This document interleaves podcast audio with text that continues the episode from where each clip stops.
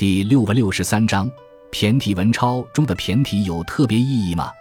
骈体文选集，编者李兆洛，清代学者。姚鼐选编《古文词类纂》以后，桐城派气势大盛，俨然以文章正宗自居。崇尚美文的李兆洛很不服气，便编纂这部骈体文钞与桐城派抗衡。全书共收历代骈体文七百七十四篇，分为三编。各编又按文体分类编排，这里的骈体文是个广义的概念，包含所有采用偶句的文体，把先秦诸子散文也涵盖在内。其用意在于标示文章的审美价值，以别于文以载道的传统。